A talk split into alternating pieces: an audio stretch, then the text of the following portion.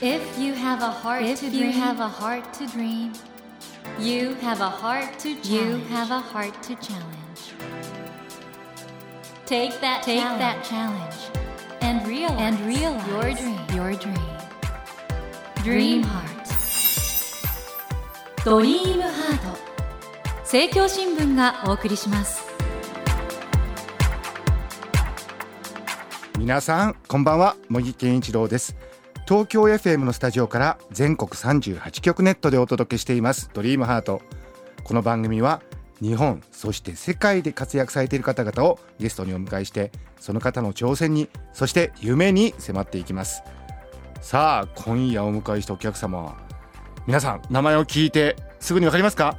ダンボールアーティスト。島津冬樹さんです。こんばんは。どうもこんばんは。よろしくお願いいたします。島津さん、はい。ダンボールアーティスト。インパクトのある言葉ですけど、はい。これどういうものですかって聞かれたらなんて説明するんですか？えっとですねあのーまあ拾ってる段ボールから財布を作ってますというふうな説拾明になるってんですね。るダンボールから財布を作はいはい、い。っていると、ろんな国からこう段ボールを拾ってきてそれをこう財布にするっていうのが僕の活動なんですよね。世界30カ国の街角で捨てられているダンボールを拾って可愛くてかっこいいダンボール財布に変身させていると。で実ははい。今日スタジオにいくつか作品を持ってきていただいてるんですけどはい。すごくいいですよね。ありがとうございます。そうですね。一見こいう段ボールって気づかないぐらい全然わかんない全然わかんないてか絶対これ見て初見ではい。ダンボールって分かんないですよ。そうですよね。それぐらいなんかとてもデザイン性もいいしあとさっきちょっと触ってみたら手触りいいしね。あそうですね。髪の温かさというか肌触りもすごくいいのでね。うんうん。この作品買えるんですよね。そうですね。今では国立新美術館の地下のミュージアムストアとかでも買えますしオンラインストアでも。オンラインストアもあると、自分のわこれ実際使ってるやつ開けちゃった開けていただいて大丈夫です。島津さんが使ってるやつなんですか？はい。ちょっと海外行った時のお金がまだ入ってるんですけど。皆さんあの島津さんの財布あの作品だと思って開けちゃったんですけど スターバックスのレシートとかなんかレシートがたくさん入っていて。札もそこに入りますね。そしてカード類がたくさんここに。そうですね。たくさん入りますね。これ実用的ですね。そうですね。あの本当に普通の財布として使えますしそれで2年使ってるんですけどそれでもまだ使える状態っていうことを考えると、まあ、本当に普通の財布ですね。小木さんちょっとあのちっちゃなプレゼントにえなってしまうんですけど、あのそんなアーティストにプレゼントもらっちゃって。やすいあのアイテムをぜひ。あのこれはですね、あの今私箱をいただいてます、はい箱です。そしておお かわいい。思 わずトーンが上がるえ何これ？綺麗黄色いやつ。うわかわいい。えこれ小銭入れ？そうですね小銭入れとしてちょっと使います、ね、待ってください。私も 私の持ってる小銭あと入れ線も四つ折りで入るんで。普通の小銭入れがあるんですけどあそこからあちょっとじゃらじゃらないですね。お金をちょっと今島田さんがいただいた小銭入れに、入れていただいて。かわいいぴったり。あうわいいですごい。えいいんですか？いただいて、はい、あぜひ使っていただけたらなあの黄色と緑とオレンジのはい。本当に綺麗な色の小銭入れいただいたんですよ。あのよ。く日本で見る有田みかんっていうみかんの段ボールなんですよね。みかんなのこれ？そう。みかんの段ボールなんですよね。光センサー一番絞り。それで2枚の段ボールを組み合わせて作っていてあ。中はねビールの段ボールね。ビールとえかだ純日本メイドインジャパンの。これあの今改めて思ったんですけど、本当に一品物ですもんね。そうですねもうあの僕世界に一つしかない。はい。だからやっぱり段ボール拾うところからやっぱ自分でやっているのでそれがいつぐらいに拾ったかなとかっていうのなんとなくね分かるんですよね。しかもこれめっちゃ話題になるじゃないですか。これ出したら。そうなんですよ。コンビニの店員さんとかも知らない人でも「あの何ですか?」ってこう話しかけられるので、何ですか？これ使ってってて結構こう楽しいというかねそこも含めて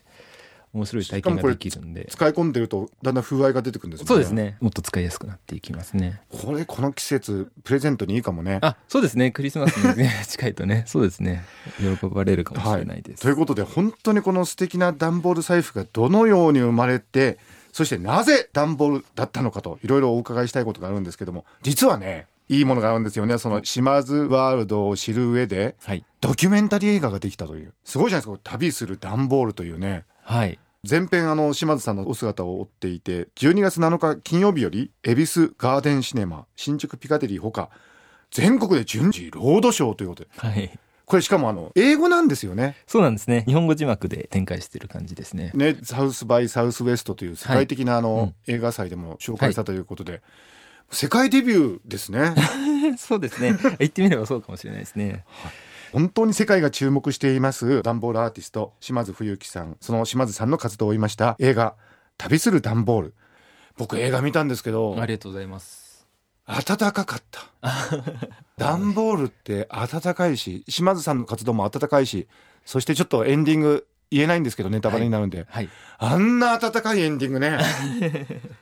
そうですねあのーそうなんですよ。やっぱり段ボールって普通にこう胸に当てても暖かいですよええ例えば口に引いたりとかしても、はい。でもそれ以外にもやっぱりこう段ボールの持つ暖かさっていうのがあって、まあ、そのなんでそんなに暖かいのかっていうのがその90分の映画の中にはギュッと詰められてるんですね。それを見たらこう違う暖かさもあるんだっていうのにちょっと気づいてもらえるかなと思います。あのある意味ではずーっと旅してるんでロードムービーでもありますよね、はいそうですねある種のなんか答えを見つけていく。そうですね。あの、うん。このネット社会の世の中で段ボールがどこから来たかとか誰が作ったかっていうのは、実は分かんなかったりするんで、うん。誰が作ったかとかっていうのも。で段ボールの情報だけをもとにこう辿っていくっていうのがあのストーリーの根幹にあるので、まあ、その段ボールの生みの親は誰なのかっていうそれをこう本当に手探りで追っていくっていうのが軸としてありますね。ちょっとその映画の経緯から話しますと、はいはいはい。あの元々は自分で映画を撮ろうと思ってですねあそうだったんですか？はい、3年前にあの広告代理店を辞めたんですね。あの映画の中でも描かれてましたけど、はい。かなり入るのが難しい。そうですね。大きい広告代理店にいらしてたんですけはい。ど、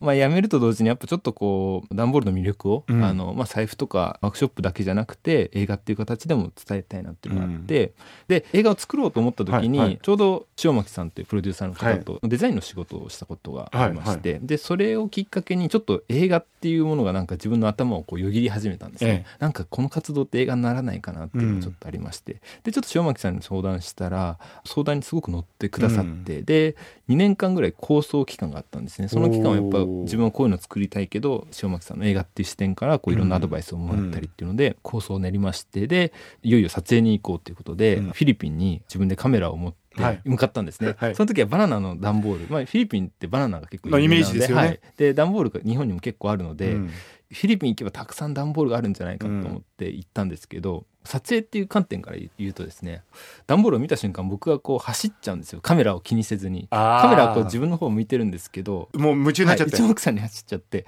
あの映像としての撮れ高が結局日本に帰ってきたら全くなかったんですよね。せっかく行ったのに、はい、それをあの塩巻さんにこう映像を見せたらもうちょっと愕然としちゃって、うん。こんなんじゃ映画にならないっていうことで ちょっとそこに危機感を感じられたんですね。面白い。そこからゃあ編集もお願いしてた岡島さんに監督も撮影もお願いしようっていう。まあ同時にちょっと客観的にこの活動っていうのを見てみようっていうのがあって正式に岡島さんがアサインされてであの音楽も作曲家の方を最初からアサインしていただいて、吉田大地さんっていう方なんですけど、はい、その方も結構企画から一緒にこう組んでいったので結局4人の塩巻さんと岡島監督と吉田さんと僕っていう4人でちょっとその映画の構成を進めていったっていう感じですね。それが2017年の4月からこう撮影が始まったのでそこから結構忙しくバタバタと撮影して編集してっていう感じでした。でもそのスタッフがねはい。そういう方を集めてるんでやっぱり今のグローバルないろんな文化例えば物を大切にしたいとか、はい。環境とのいろんなこととか、それがすごくなんか映り込んでて本当に今の映画っていう感じがしますよね。す。あの多摩美術大学情報デザイン学科の時にはどういうアプローチでいろんなことされたんですか？この学科はですね、はい。あの基本的にウェブデザインとかですねあとインウェブデザインなんだ。ターフェースとかですね今でいう UI とか UX とかそういうようなものどっちかというとデジタルですよね。はい、完全にデジタル寄りだったんですよ、ね、それがいつ段ボールというものに？まあ、はい。あのデジタルも勉強しつつなんですけど、うん。いろんな勉強ができる学科だったので、はい。その中に空間デザインとかもあるんですよね。はい。で空間デザイン作るために建築模型を作るんですけど、うん。その模型のためにこう段ボールを集めてたんですね。はい。でその段ボールの中にたまたまこうおしゃれな段ボールがあってちょっとこれは模型に使うにはもったいないなと思ってなんとなく取ってあったんですよ。うん。で自分の財布がすごいボロボロだったことに気づいて はい。そろそろ買い替えたいなと思ったんですけど、うんいかんせんお金がないかったんですね、うん大学生の時で、うんでなんとかしなきゃっていうことで家に段ボールがあってこのおしゃれな段ボールで作ればもしかしたらいい財布になるかもしれないっていうことで、それがね2009年頃だったんですけへどそこーで最初の段ボール財布っていうのができたんですよね。段ボールのアートというと日比野勝彦さんなんかあをそうですよね。あのでもいろんなアーティストがやっぱりはい。いらっしゃると思うんですけど、え財布を作るっていうのはオリジナリティですよね。誰もまだやってえなかったと思いついてなかった、はいそうなんですよね。でやっぱりそのアートっていうとやっぱりちょっと飾るものだったりとちょっとこう遠いものだったりする感覚もあると思うんですけど、これはもう本当にもう身近に使ってもらうアートというかね段ボールの作品なのでそこの点はちょっと違うかもしれないですね。これあの映画の中でこのボタンをつける作業をやってる時になんか上からね、はい。カチャってやる。あれがすごく気持ちよさそうで。あれ意外と終盤の方そうですね最後の方ですね。でやっぱりあのワークショップとかでもそういう財布を作るんですけど、ボタンを押した瞬間が皆さんこうね自分のものになったっていう瞬間でみんなこう喜ぶ顔が見えるっていう感じですごくいいですね。アメリカのねワークショップの時に、うんそんなに難しいと思ってなかった人が油断してて。なんかねだからやっぱりこんなに手間かかるんだってことをやっぱり作ってみるとわかるけど、うん。やっぱり本当に完成度が高くて全然チープっていう感じしないですよね。あありがとうございます。そうですね。それはやっぱり段ボールのデザインがやっぱ素晴らしいんですよね、でそれが結局気づかれぬままこうリサイクルに回されはいはいてしまうので、ちょっとその段ボールに可能性を感じてほしいっていうのはこの活動にはありますね。もう段ボール愛がすごくて でもこんなに段ボールって世の中に種類っていうかあったんですね。そうですねでやっぱりあの日本のみならずですね世界に出るとですね本当に今30カ国旅してますけど毎回こう驚かされるというかこんな段ボールもあったんだっていうのはねあのやっぱどこ行ってもこの段ボールの図鑑っていうのがあるわけではないので ここに行くとこれがあるってわけじゃないんですよね。映画の中でも誰かが言ってましたけどもう運ばれてきてね、はい中のものを取り出したら、はいもう必要ないものだって言ってあんまりもう注目してなかったそうですね。うん。で今ほら宅配がねすごうくん通販が進んでるんで、うん。実は段ボールって我々の周りに溢れてるのに、はい、ちゃんと見てあげてなかったっていうね。そうですね。もうちょっと見直すきっかけにはなるといいなって、まあ僕のおしゃれな段ボールがあったっていうものを身につけたいっていうところから来てるので、やっぱそのね段ボールってこんなにおしゃれなんだってね、ちょっと段ボールのイメージが変わるといいなと思ってますね。段ボールを入り口にして世界の見え方がうん。変わってくるっていう、これがでもアートの本来持ってる力ですもんね。そうですね。やっぱその先にはですねその段ボールですらこうやって財布にすることでこう皆さんが可愛いとかかっこいいとか言ってくれるっていうこともあるので段ボールのみならずですね世界にはまだ多分不要だと思われているもの目を向けてないものがたくさんあると思うんですけどそれにもちょっと可能性があるんだっていうちょっときっかけになるといいなと思ってるんですけど。その独特の世界観を島津さんはリサイクルならぬアップサイクルと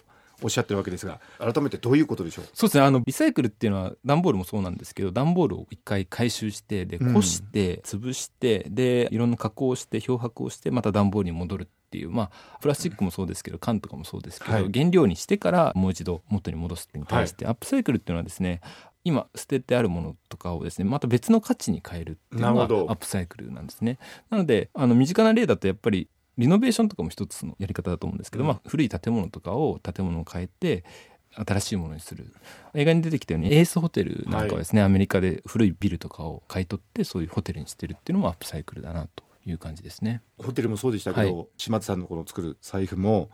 アップサイクルされたものが本当になんかあのファッションとしても素敵だし、うんかっこいい。今の時代のなんかそういう気分に合ってる。そうですね。やっぱりこう環境にいいとかアップサイクルなんだっていう思いからまず入ってほしくないところがあって、うん。やっぱりまずはこれかっこいいじゃんとかすごくいいねもうっていう物と。して欲しいと、はい、そういうところからでも実は気づくとあそういうところもあるのかって、まあ、買った人にちょっと気づいてもらっているような感じではあるんですよね。そんなね島津冬樹さんの段ボール愛ですけど段ボール改めてはい、何がそんなにいいんですか？段ボールって落ちてる段ボールもそうですけど落ちてるっていうだけでですねすごい物語があるんですね、うん。要はそこに落ちてるまでにどこの国からやってきて、うん。でいろんな人の思いだったりいろんな人の手を介して結局捨てられちゃうう。んまあ、その儚さもありますしやっぱりそのたくさんの詰まった物語を僕がこう段ボールを見た時に、うん。これどうやって来たんだろうなっていうのを想像する妄想するのがすごく好きなんですよね。だからその遠くから来た段ボールのこう思いを馳せるというかそういうところに僕は魅力を感じたりもするんですね。あとは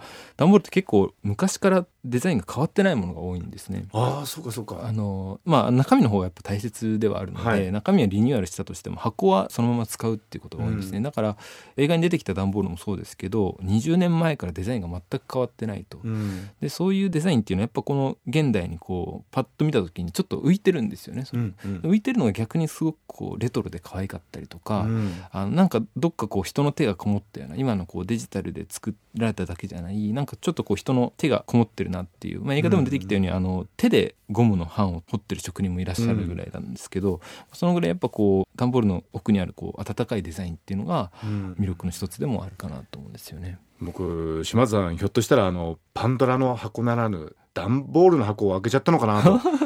と。なんかあのブルージーンズって、はい、アメリカの炭鉱とかで働いてたようなの、えー、古いやつなんかヴィンテージで見つけ出してきてね、うん、っていうのがあるっていうじゃないですか、はいはいはい、段ボールもヴィンテージとか出てくるかもね。そうですね。そのうち。はい。僕も一番古いので昭和30年のゲームの段ボール持ってるんですけど。それはあの作品には使ってなくて使ってないですね。ちょっとコレクション用として、ね。段ボールのコレクションってどれぐらいあるんですか？今ですね、もう400枚以上あると思うんですけど、家にこう。それどこに、だって置き場所大変ですそうですね。もうウォークインクローゼットを潰して、段ボールをこう、レコードジャケットのようにこう積み重ねてるんですよね。だから取り出す時は掘りながらこう、ふっとあの時の段ボールをこう思い返すようにねそういうなんか楽しみ方があるんですけど。もう段ボールコレクターでもあると。あそうですね。でその中でちょっと一部を作品にして、ええ、しかもこのね島田さんが使ってらっしゃる2年ものの財布本当にいい風合いでそうですね。使い込むといい風合いになってくるんですね。そうなんですよ。で新品の方が逆に使っていかないと実はお金も入んなかったりとかちょっと繊維を膨らますことで。だからやっぱ使っていかないとなかなかこういい状態になっていかないっていうちょっと育てる感覚に近いですよね。なんかサンタクロースみたいな、はい、これ何のこれですねカリフォルニアのレモンなんですけどちょうどねこの12月ぐらいの時期からですねあのカリフォルニアから来たレモンがこうサンタ仕様になるんですよね、はいはいはい。はい、そういうところは結構段ボールって四季があるなっていうところもありましてその季節に合わせてパッケージを変えてくるんですよ、ね、変わるんだ、はい、じゃあもう島田さんの作品一つ一つ取るともうそこからいろんなことが語れると。そうですね。あのやっぱり拾った時の思い出がまず出てくるんですよね。これも確かに冬の渋谷で拾ったなとかっていうの冬の渋谷にあったんですか？渋谷のあのちっちゃいこう八百屋さんがあるんですけどそこでこうたまたま見つけた段ボールなんですよね。じゃあもうこの段ボールのその作品一つから語れるものが本当無限にありますね。そうですね。でそれを自分で語れるっていうのはすごく嬉しいというかね。やっぱこう段ボール大量に仕入れてってやれば別に拾いに行かなくてもいいんですけど、うんうんうん、やっぱこう自分で拾う足を使って拾うっていうところにいろんな発見もあるしあの自分のあの、まあ、段ボール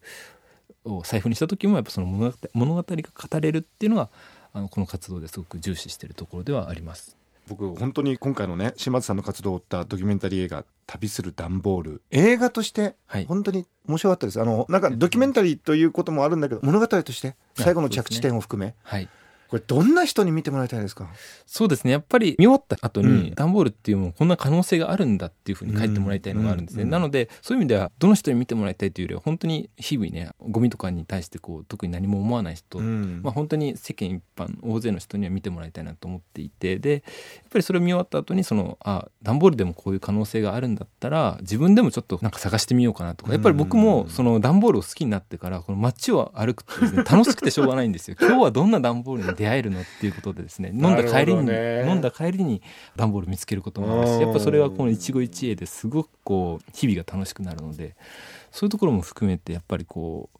落ちてるものに目を向けるっていうのはすごく楽しいことなんだってことを知ってもらえたらなと思ってますね。この年末というね、はい、なんとなく人の心の温かさを求めたい季節じゃないですか。うんうんすね。はいこの季節にこの旅する段ボールぴったりですね。あそうですね。段ボールをこう胸に当てて暖かい環境にしながら見てもらってもいいかもしれないですね、なんかあの恋人同士お友達同士ご家族、はい。うん、見に行っていただきたいそうですね。あの年齢問わず男女問わず本当に見てちょっとこうほっとしてもらいたいっていうのはありますね。この映画が多くの方に見られることを楽しみにしております。ありがとうございます。そしてあの島さん実はですねこの番組、はい、夢がテーマなんですけど、はい、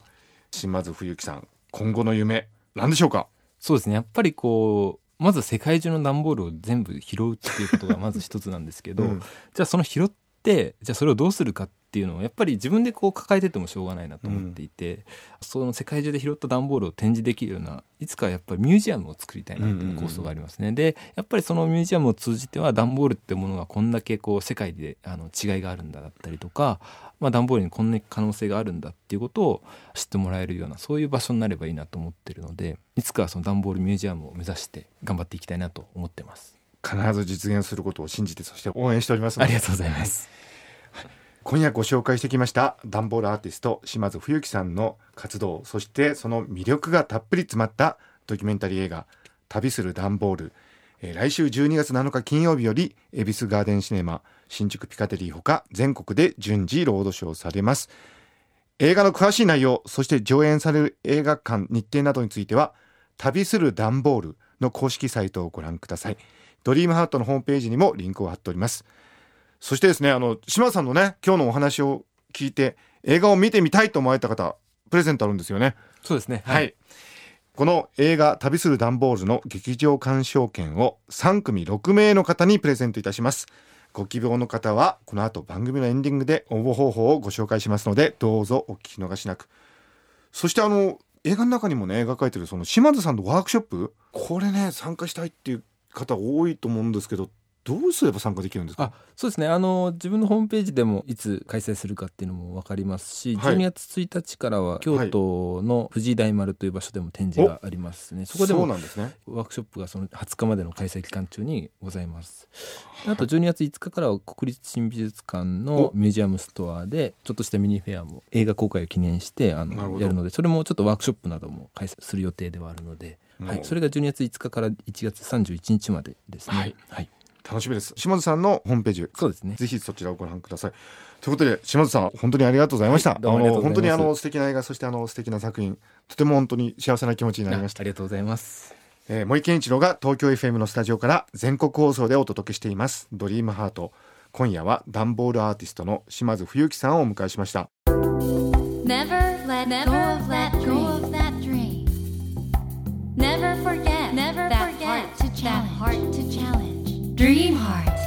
茂木健一郎が東京 FM のスタジオから全国38局ネットでお届けしてきました「ドリームハート。